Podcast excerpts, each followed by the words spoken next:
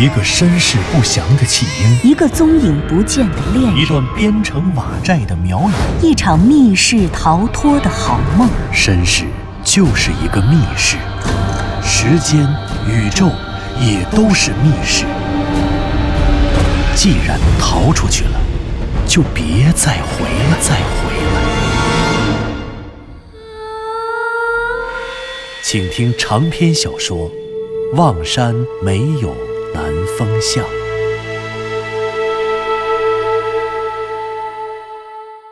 第四十五集。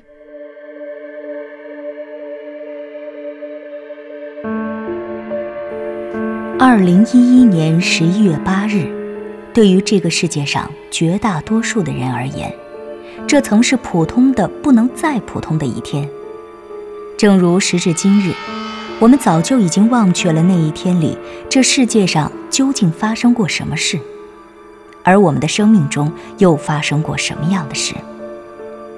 然而，这一天对于研究古苗族的著名历史学者藤原龙之介和望山市电视台的年轻记者向南风而言，却是整个生命中最重要的一天。那之前的日子里，藤原龙之介追踪着一个神秘的事件，从万里之遥的大洋彼岸一路找到了望山市守南山中一座早已消失的明代寺院——妙瑶禅庵。可他究竟在追踪什么？他最终又发现了什么？他的整个世界都随着他的生命一起，在这一天被无情地终结了。我们再也不知道他的秘密了。而同样是在这一天，在望山市福利院长大的孤儿向南风邂逅了自己的初恋归路遥。他们相识了，他们相爱了，他们分开了。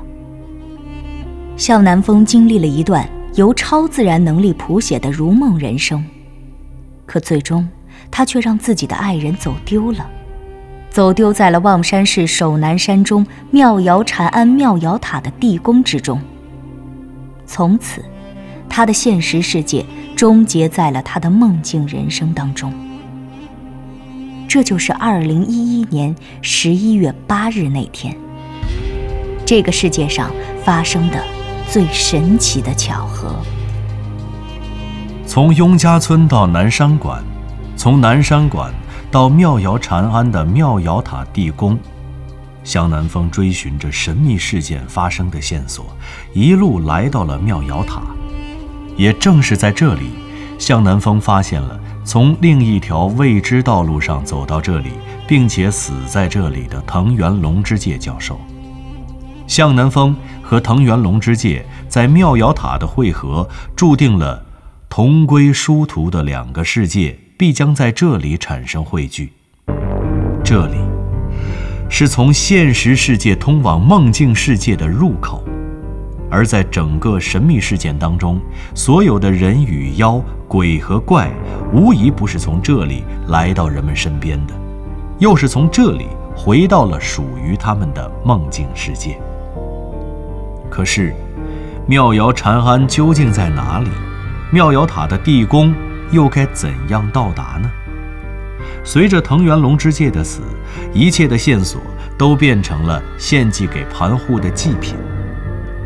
向南风寻找梦境世界入口，解救被神秘厉鬼绑架的归路遥的线索，被彻底斩断了。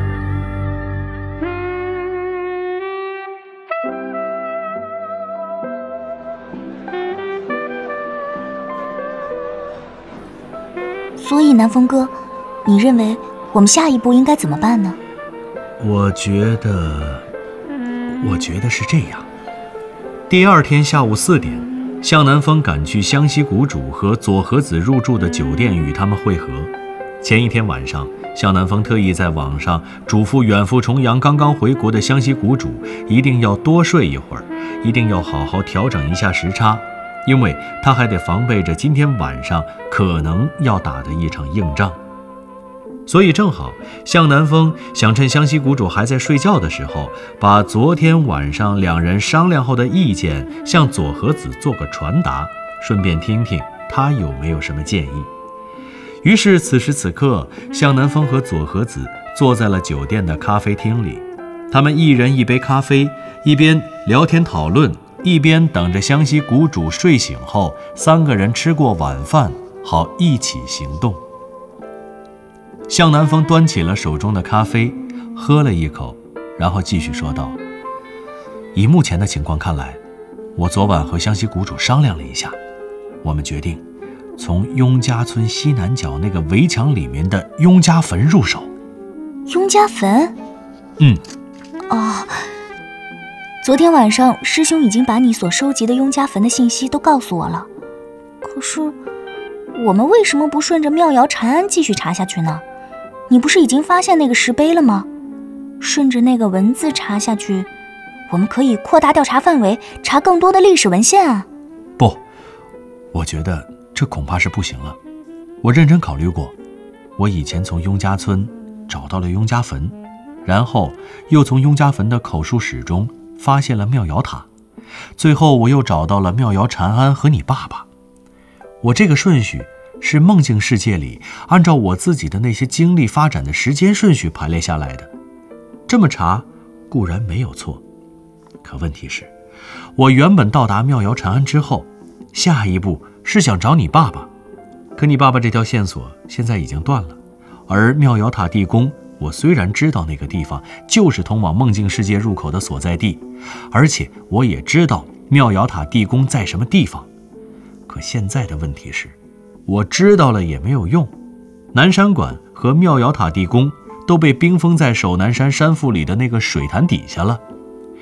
我们就算是继续把调查重点放在妙瑶禅庵上，一切的调查也只能在外围展开，因为最重要的是，咱们进不去呀。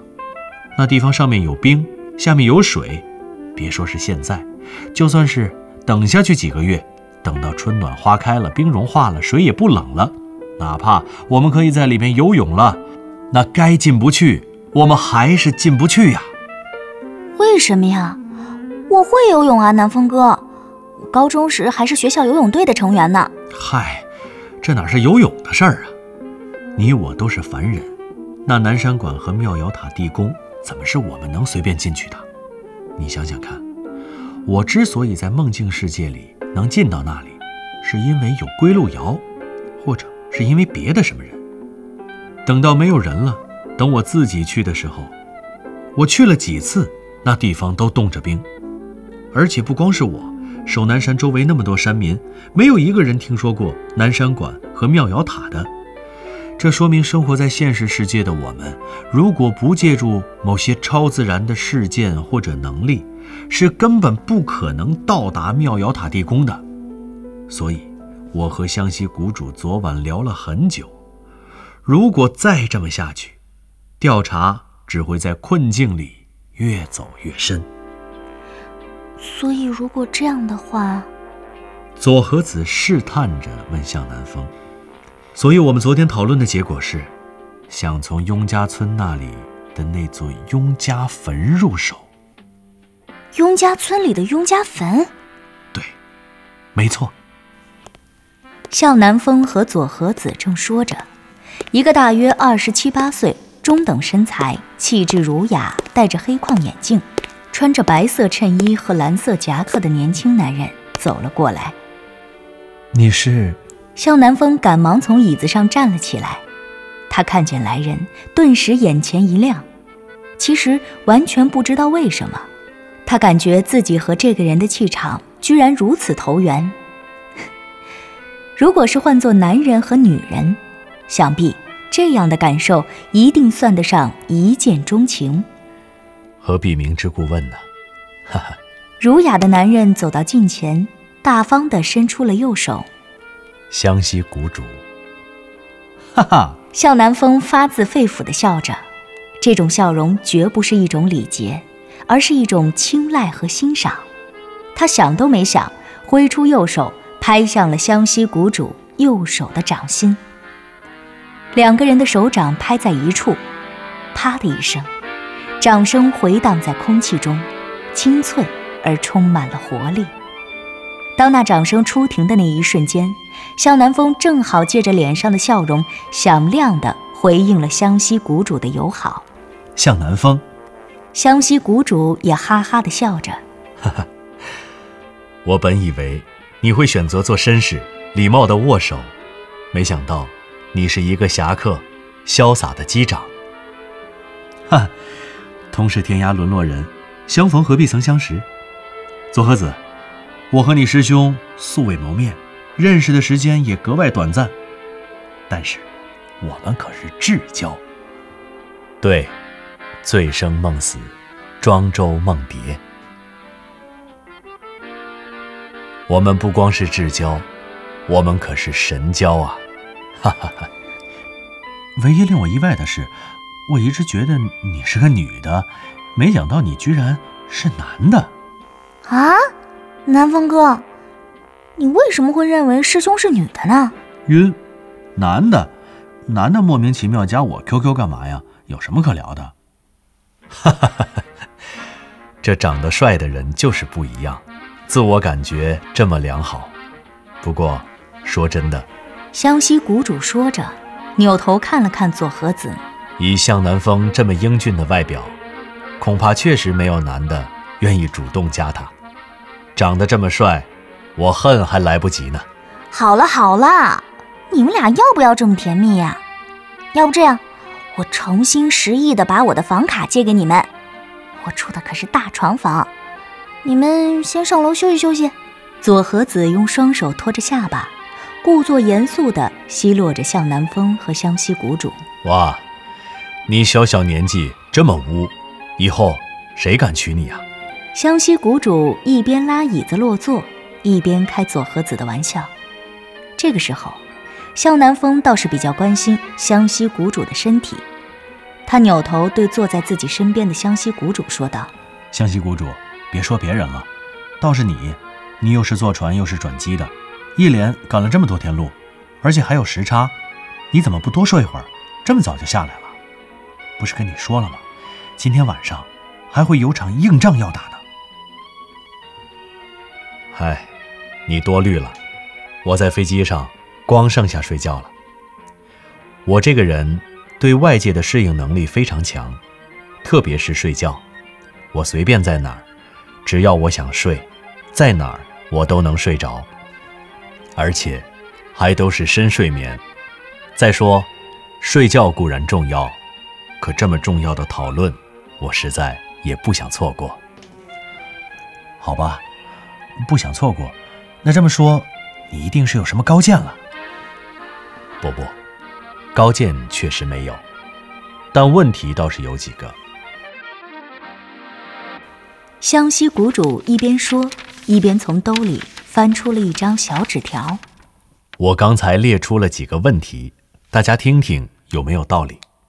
哦，对了，我先说明一点，刚才向南风说的很正确，咱们现在恐怕只能从雍家村那个雍家坟入手了。以前，虽然向南风也查过雍家坟，不过那时候都是在外围转悠，都是采访村民，都是口述史。靠这些，我们最终发现了庙窑禅庵和庙窑塔。但现在这线索又不够用了，所以返回头还得回雍家村。另外有一点，当务之急，我觉得我们得找到那个放蛊的人。虽然现在我们很可能抓不到他，因为我觉得这人多半儿已经回到梦境世界里去了。但是我们还是要想方设法设定一下这个人的身份，而且我总觉着这个人很可能跟雍家坟里埋着的死人有千丝万缕的联系。什么埋埋在坟墓里的死人？左和子看着湘西谷主，有些面带惧色。湘西谷主拍了拍左和子的肩膀，以示安慰，然后接着说道：“你说的对，就是埋在坟墓里的那些雍家人。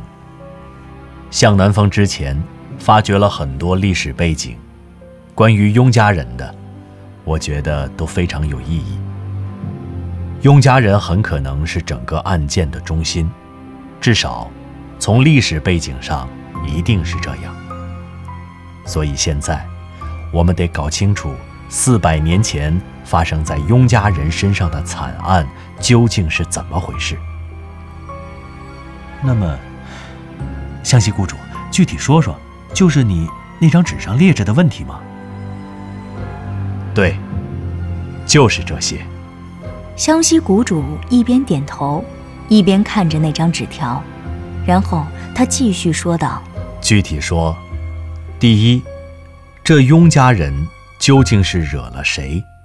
是人，还是什么妖怪？”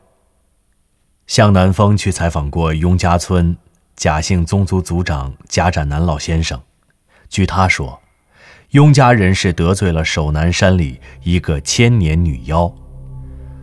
我觉得，这个什么千年女妖不太靠谱，这迷信色彩太浓了。对，千年女妖不是白娘子吗？连我都知道。对对对，哎，有道理。哎，重点是，确定一下这个被雍家人激怒的人或者什么妖怪，会不会巫蛊术？向南风补充说道。哎，湘西谷主啊，第二点呢？第二点是。雍家人离开守南山，究竟是什么时候的事情？以前按照贾展南老先生的说法，应该是从清乾隆年间往前推一百年。不过前天我找到了妙瑶塔的石碑，上面明确有修建的时间是明崇祯十七年十二月，所以说雍家人离开守南山的时间应该在这之前。对。不过还得精确一下，看看具体是什么时候。你说呢，左和子？湘西谷主表示赞同，然后他又征求左和子的意见。左和子只是点头表示同意。于是，湘西谷主继续说道：“那么，下面就是第三点了。这一点是发生在雍家村的事情了。”雍家人到了雍家村以后，发生了什么事情？贾展南老先生说，雍家人最后都死在了雍家村，是因为瘟疫死的。而石头村的冯大爷说，雍家人是因为得了瘟疫，衙门怕瘟疫传染，所以衙门的工人把雍家村的村民杀死活埋了。那这个究竟谁是谁非？当然，也可能都不是。反正总之得搞清楚雍家人到雍家村以后怎么着了。还有第四点，也就是最后一点，这一点格外重要，就是雍家人究竟有没有后人活了下来？如果有，雍家的这些后人后来去哪儿了？如果没有，雍家是否是在雍家坟的位置被集体灭族的？对，我补充一点。向南风在湘西谷主说完之后，接着说道：“湘西谷主这点说的很对，雍家的后人非常关键，这关乎着何孝大爷和归路遥的身世问题。何孝大爷和归路遥为什么要把家安在雍家坟？”他们住在雍家的坟墓里，是否表明他们就是雍家人？另外，这何孝大爷的姓氏何孝氏，湘西谷主你说过，这可是白苗的御用仆族。如果证实了何孝大爷和归路遥可能都是雍家人或者雍家的后人，那这雍家可就跟白苗扯上关系了。毕竟从雍家坟到南山馆。再到妙瑶禅庵和妙瑶塔，在整个事件发生的历史背景里，我们可完全没有找到苗人的影子，这太反常了。啊，当然，也不能说是反常，主要是我们现在掌握的资料可能太少了，所以看不到。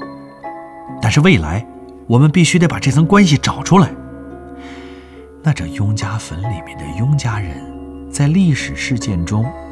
是中心的当事人，整个事件都是围绕他们家的生生死死进行的。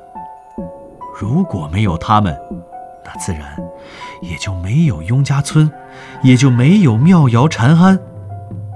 所以这次就争取把雍家的事儿查个明白。您刚刚听到的是长篇小说《望山没有南方向》，作者刘迪川，演播杨静、田龙，配乐合成杨琛，制作人李晓东，监制全胜。